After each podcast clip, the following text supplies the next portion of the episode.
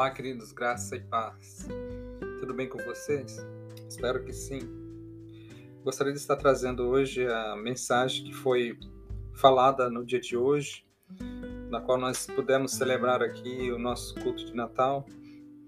O texto bíblico se encontra lá no livro de João, capítulo de número 1, verso de número 1, que diz assim: No princípio era o Verbo, e o Verbo ele estava com Deus, e o Verbo era Deus. Quando eu paro para meditar nesse texto, parece que não tem nada a ver com um texto, um texto de Natal, mas é um texto que me chama muita atenção, porque o verbo, é, ele, o verbo pode ser várias coisas. E eu sempre me perguntei que que, que verbo Deus seria? Qual seria o verbo de Deus? Qual seria o verbo se, é, que, em que Jesus se intitulava ser? E é algo que me chama muito a atenção, porque eu gosto de meditar na palavra do Senhor e esse texto aqui, quando eu leio, quando diz lá que no princípio era o verbo, eu fico sempre é, tentando é, achar uma definição para esse verbo. Porém, que quando eu, eu leio a Bíblia e eu vejo lá no livro de Êxodo, capítulo 3, o verso de número 14, é, Deus ali ele já havia se revelado a Moisés. Moisés ele estava já no deserto, já com 80 anos, e ele se deparou um dia com uma sarça ardente e essa sarça ardente começou a conversar com ele. Era uma sarça que estava em chamas, porém a sarça ela não se consumia. E aquilo chamou a atenção do velho Moisés, porque ele achava de algo sobrenatural, porque no, no, no deserto é normal a sarça ter combustão, pegar fogo e ser consumida. Porém, aquela sarça ela não se consumia. E Moisés, se atentando para esse fenômeno, ele se aproxima e ele escuta uma voz que diz: Moisés, Moisés, não se aproxime, tire as sandálias dos seus pés, porque até em que você está pisando é terra santa. E aquele encontro ali daquela daquela voz com Moisés, ele tem um encontro com Deus e Deus ele começa a conversar com Moisés, ele dá direções para Moisés, né? Ele dá algumas direções para Moisés. E uma das direções era que Moisés ele tinha que voltar ao Egito depois de 40 anos. E aquela sarça disse a Moisés que era para ele ir, que ele tinha sido escolhido por Deus para estar tirando o povo de Deus que estava cativo no Egito.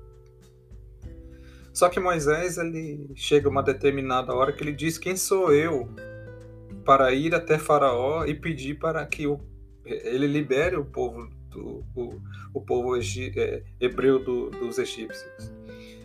Porém, no verso de número 14 é, do capítulo 3 de Êxodo, Deus ele se revela como um verbo. Como aquele verbo que eu sempre tive esse questionamento de quem é esse verbo que estava no princípio. Quem era esse verbo que estava com Deus e quem era esse verbo que era Deus?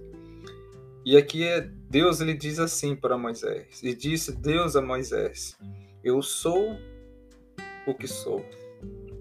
Disse mais: Assim dirás aos filhos de Israel: Eu sou, me enviou a vós. Então, quando eu paro para meditar nesse texto, eu vejo que o verbo no princípio ali era o verbo ser.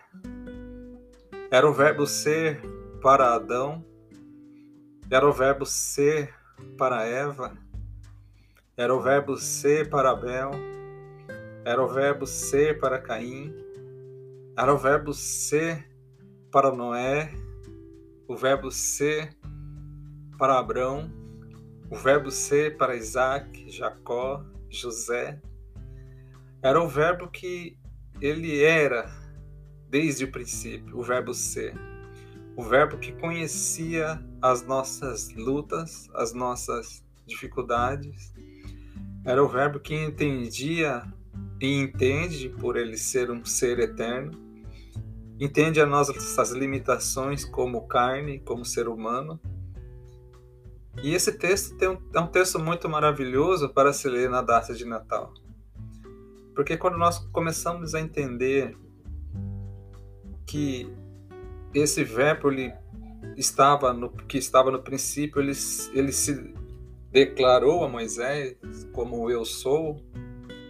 Quando nós vamos mais para frente no livro de João, no mesmo capítulo, João capítulo de número 1, verso de número 14, tem um texto ainda mais chocante que diz assim: "E o verbo, aquele verbo que estava lá no começo, no princípio, aquele verbo que estava com Deus, e aquele verbo que era Deus, no versículo 14 ele diz assim: E o Verbo se fez carne, e entre nós habitou.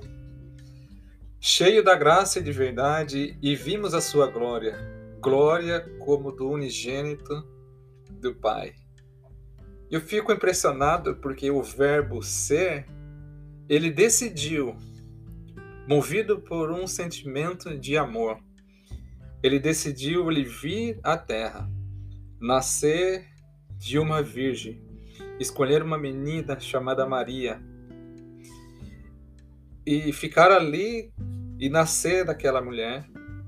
E através desse nascimento nós podemos hoje estar aqui celebrando o um Natal. O verdadeiro sentido do Natal é isso aqui. É nós entendermos que o Verbo um dia se fez carne a nós entendemos que o Verbo ser, um dia ele esteve entre nós. Eu acho interessante a, o texto de Billy Graham, que ele diz que o ato mais importante da humanidade não foi o homem ter pisado a lua, mas sim o Deus que se fez carne ter pisado na terra. E eu concordo plenamente com Billy Graham. Foi o ato mais extraordinário em toda a humanidade, o Verbo ser decidindo se tornar um de nós. O Verbo ser decidindo se rebaixar, se diminuir ao ponto de ser chamado homem. E como homem ter os sentimentos, as lutas, as dificuldades, as tentações, as adversidades, os, as, eh, todos os sentimentos que traz no ser humano aquele verbo ser, ele como homem, ele experimentou tudo. Porém, o texto diz, o texto bíblico, que mesmo ele sendo humano, em momento nenhum ele pecou, ele continuou sendo é, obediente a Deus, ele continuou com, é, é sendo fiel a Deus, sem pecar em nenhum momento.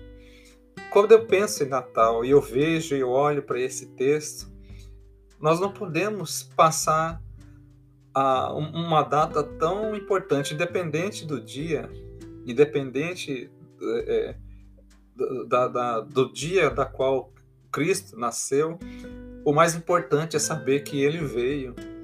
O mais importante é saber que quando ele veio, ele esteve aqui nessa terra. Antes dele vir, ele olhou para os discípulos. Antes dele vir, ele olhou para mim e para você. E esse sentimento, esse desejo de estar entre nós, fez com que ele viesse até nós movido por um sentimento de compaixão, um sentimento de amor. Outro texto muito interessante que está lá no livro de Filipenses tem tudo a ver com o Natal.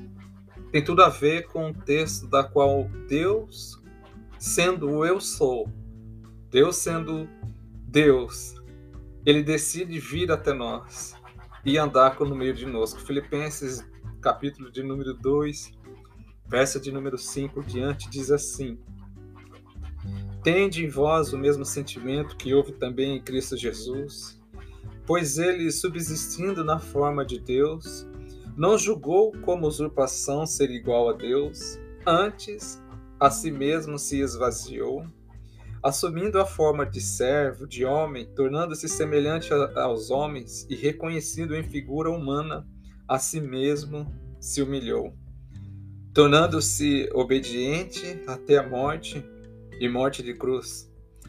Pelo que também Deus o exaltou sobremaneiramente. Ele deu o nome que está acima de todo nome, para que o nome de Jesus se dobre todo o joelho que estão nos céus, na terra e debaixo da terra, e que toda língua confesse Jesus Cristo, que Jesus Cristo é o Senhor, para a glória de Deus Pai. Ele se fez carne. Ele habitou entre nós. Ele não teve por usurpação, ele não teve o desejo de continuar sendo Deus antes, movido por um amor que ele sentia por mim, por você. Ele decidiu vir a essa terra. E como Deus, andando nessa terra, se tornando carne, ele foi obediente até a morte e morte de cruz. E isso fez com que Deus Pai o exaltasse sobremaneiramente, de uma, de uma forma grandiosa, pelo que Deus o exaltou. Ele deu é, autoridade sobre os céus, sobre a terra e debaixo da terra. Então nós só temos que ter esse entendimento, um entendimento de sermos gratos a Deus.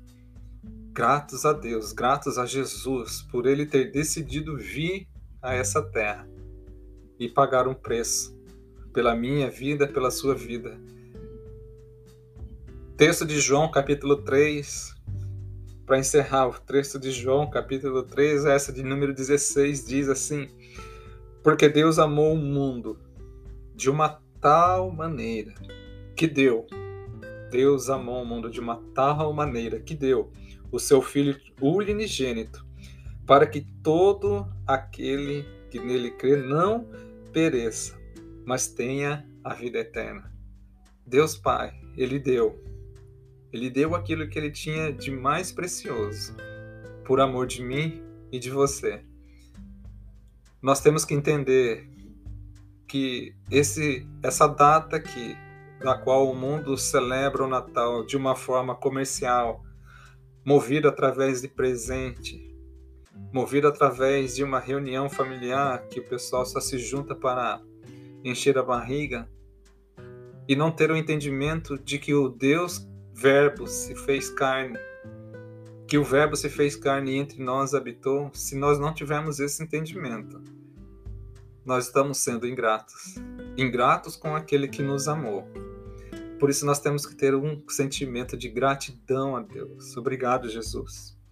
Obrigado porque o Senhor, ainda na eternidade, o Senhor olhou para mim, o Senhor olhou para você que está me ouvindo agora.